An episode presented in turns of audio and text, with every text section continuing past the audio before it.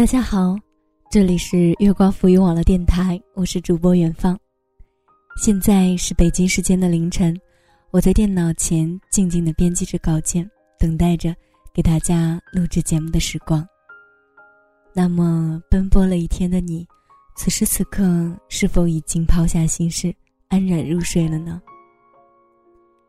前一段时间，因为工作的原因，我每天需要耗费四个小时。奔走在上下班的路上。早上六点半起床，半个小时用来洗漱、化妆、整理自己出门，而往往到公司的时间也只是刚好不迟到。下午下班之后，又重复早上的路线，反复的转地铁、公交，然后回家。有的时候也会很讨厌转车，然后。总是气鼓鼓的拿着随手买来的早餐，草草了事。有的时候心情很差，也会在地铁上难过的耷拉着头坐过了站。上学的时候，好像从来都不用去考虑生计的问题，不用去考虑生活费，不用去考虑房租，生活不用细致到经手柴米油盐。但是现在，仿佛一切都改变了。实习的时候，妈妈喊我去当地的一家传媒公司，她的梦想就是希望女儿能够成为一名优秀的记者或者主持人。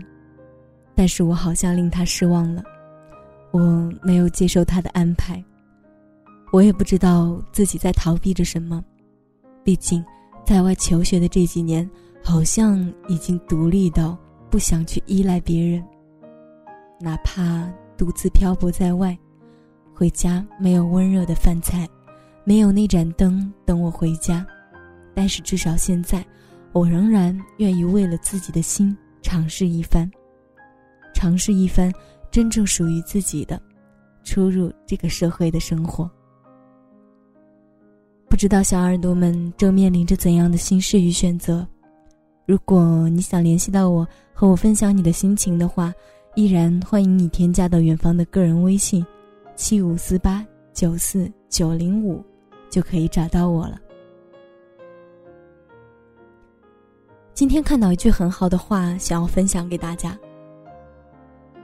这个世界里，美好总要多过阴暗，欢乐总要多过苦难，还有很多事，值得你一如既往的相信。你现在锁定的依然是月光浮云网络电台，我是主播远方。我有一个很好的朋友，在这里我们简称她为小 S。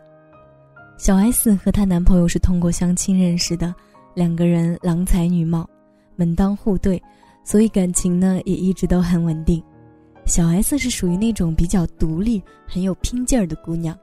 所以他并不满足于自己的现状，再三考虑之后呢，还是决定要去那所载满他梦想的城市——北京。但是他知道，如果自己一旦离开了家乡，去了北京，就要和身在上海的、家里催婚比较急的男朋友分隔两地，那么所谓的未来也变得模糊不清了。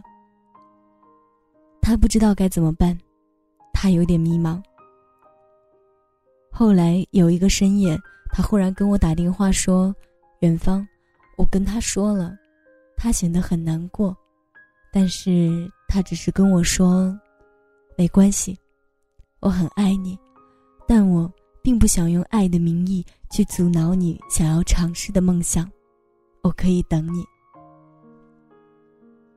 小 S 告诉我说，那一刻，他哭着紧紧拥抱了他。大概最好的爱，除了陪伴，还有包容和成全。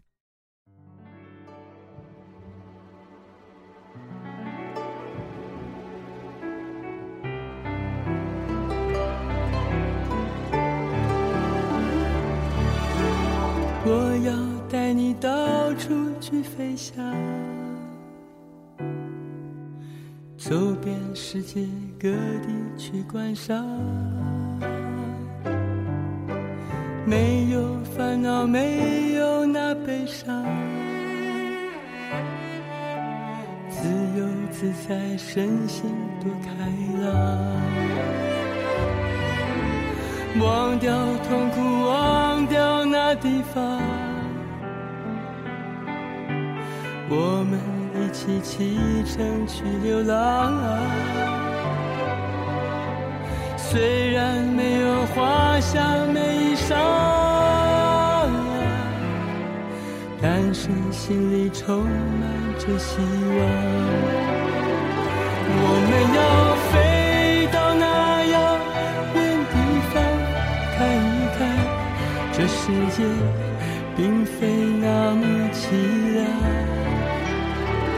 我们要飞到那遥远地方，望一望这世界还是一片的光亮。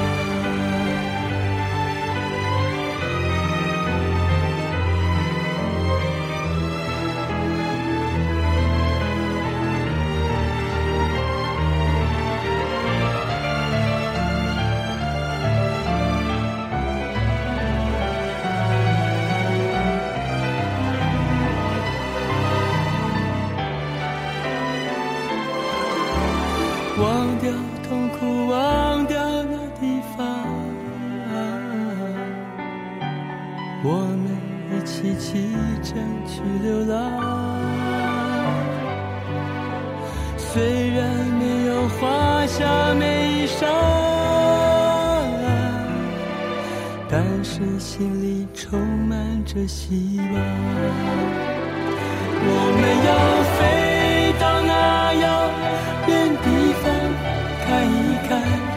这世界并非那么凄凉。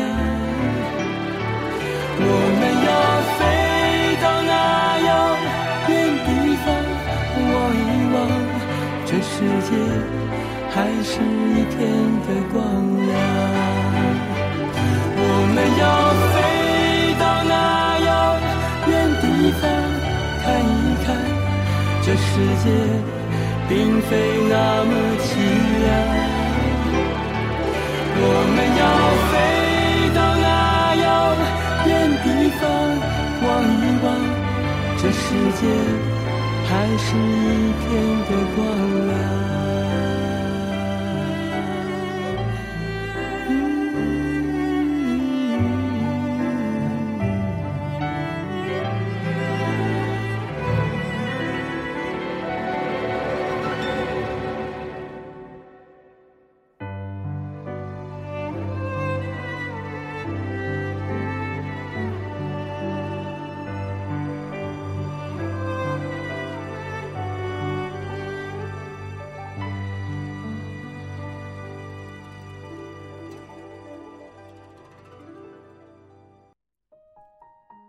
接下来就为大家带来今天的睡前故事，来自于蜜糖。你并不会失去爱的能力。炎夏七月，在某家商场某个品牌的试衣间外，遇到了久未谋面的 C 小姐。她一袭淡蓝色的波西米亚长裙刚刚遮住脚踝，一头微卷的栗色长发随意的披散在肩上。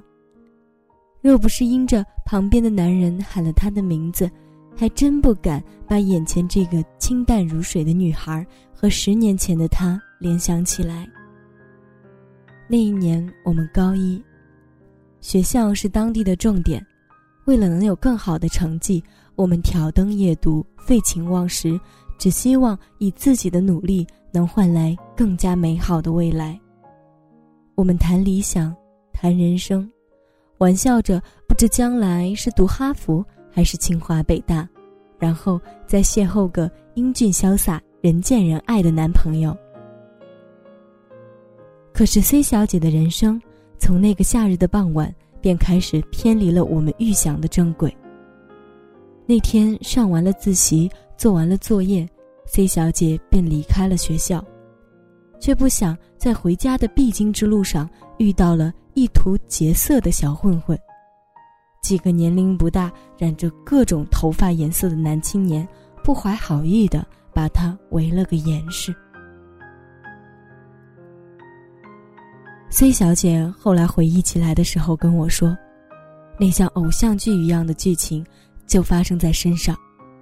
她靠在墙角，拽着自己的书包尖叫，然后一个高大的身影一脚踹飞了欲行不轨的黄毛小伙，挥舞着拳头挡在了他的面前。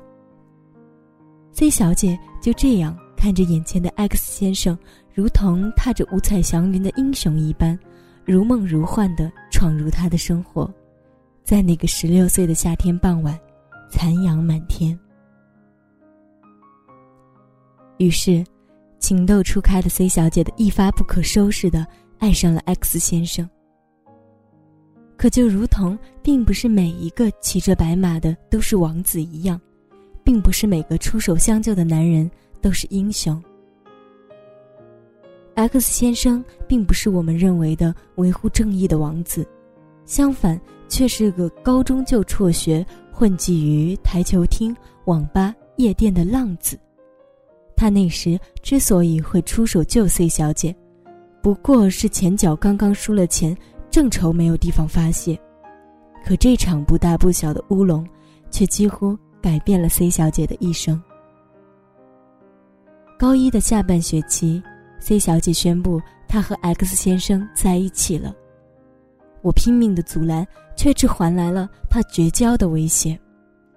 X 先生起初跟他在一起纯粹是为了玩玩，一个连学校都没正经待过几年的小混混，和一个长得还不错的乖乖女，一个奋不顾身的贴上去，一个也图着新鲜不肯拒绝。他带着她。以女朋友的身份去台球厅见他的那帮所谓的兄弟，他带着她在街头吃烤串儿喝啤酒，他带着她走入了一个他从来不曾见识过的世界。可是渐渐的，他发现，这个心心念念喜欢他的姑娘和他从前接触过的那些女孩不一样。他牵着她手的时候。她的脸会涨红的像个熟透的西红柿，他亲吻她脸颊的时候，他的身体抖得像个筛子。他会给他买好吃的早餐，外加一杯星巴克的咖啡，然后还托朋友的哥哥帮他找了一份稳定的工作。X 先生开始有意的躲着他，他是进入社会的早，他也确实没做过什么正经的事儿。但不得不说，他还是个很善良的人。面对这样的 C 小姐，我想那时的 X 先生或许内心是极度害怕的吧。他看见他拿着一落千丈的成绩单，暗自流泪。他也知道，他偷偷的逃课出来，只为了能看他一眼。原本晶莹剔透的像块璞玉一般的少女，渐渐学会了喝酒、脏话。艾克斯先生。内心焦灼着，怕一不小心就毁了他。两人交往一年后，X 先生提出了分手，C 小姐重重的打了他一巴掌，却在一周后搬进了他租的地下室。学校和家里都炸开了锅，他妈妈骂他不知廉耻，同学们也在背后议论纷纷。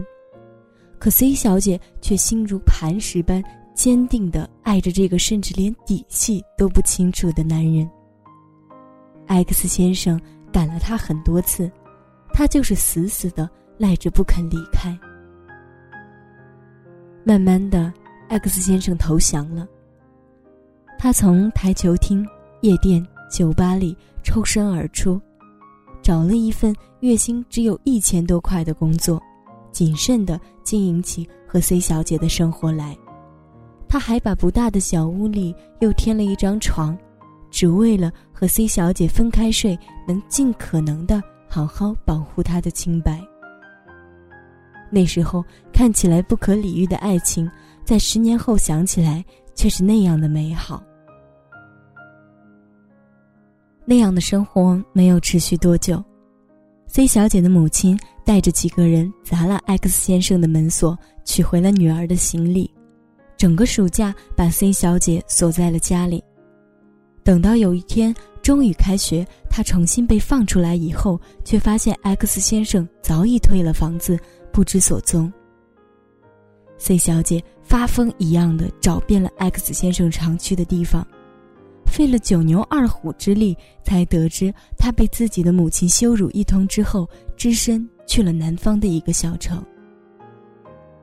高三那年，C 小姐放弃了高考，一张火车票，一个背包，就远走他乡。找到 X 先生的时候，已经是傍晚。阴冷潮湿的雾气中，C 小姐喝着双手站在她打工的小超市外面，路灯昏黄一片。她说：“那时候真冷啊，可是心里却一点后悔都没有。”X 先生推开门，把她紧紧地搂在怀里，一个大男人却哭成了泪人。此后的生活平淡也美好，他们一起打工，一起赚钱。一起憧憬未来能够衣锦还乡。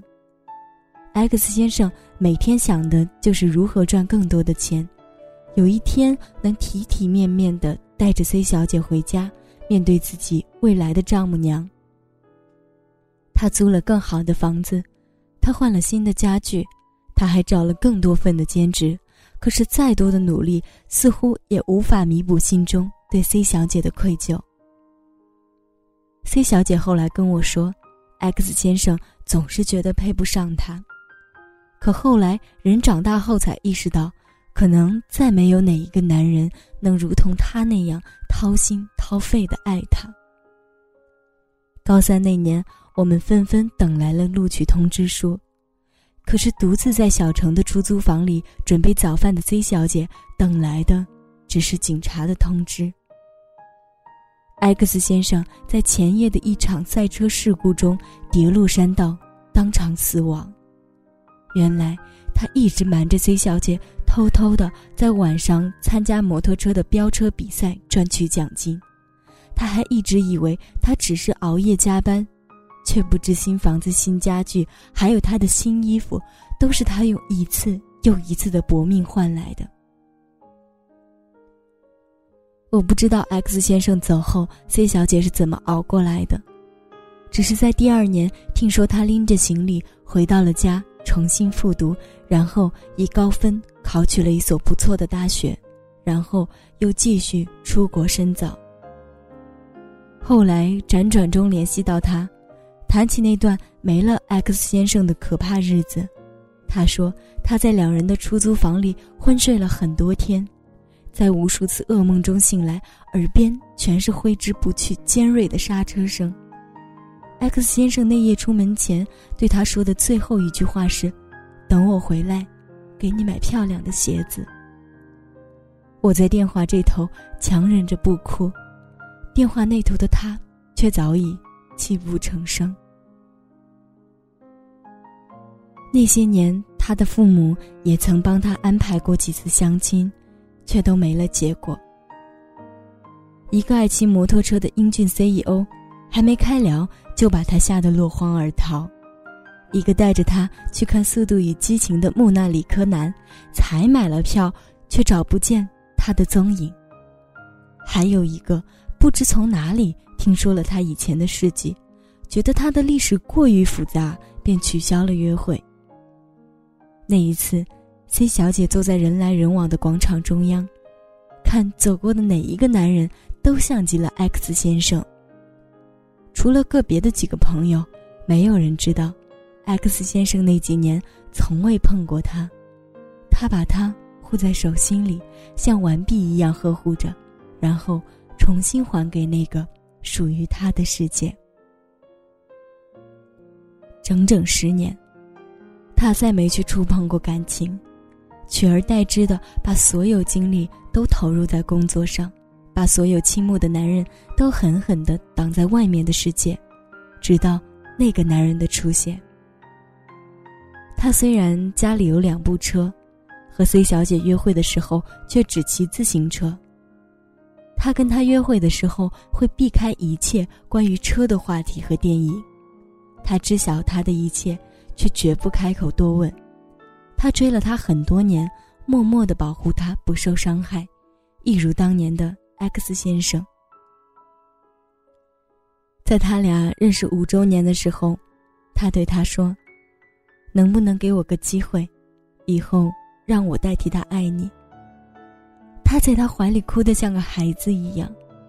他说那夜他做了个梦，X 先生站在崎岖的山路上，微笑地看着他，像是临行前的告别一样，转身消失在漫天的光芒之中。我很庆幸 C 小姐能够重新试着去接纳一个人，哪怕我和现在的这个他都知道，他心里最重要的位置，至今或永远都只会是留给 X 的。他最美好的回忆，永远都定格在那个十六岁的傍晚，他挥舞着拳头将他护在身后，一眼万年，红尘万丈。你眷恋的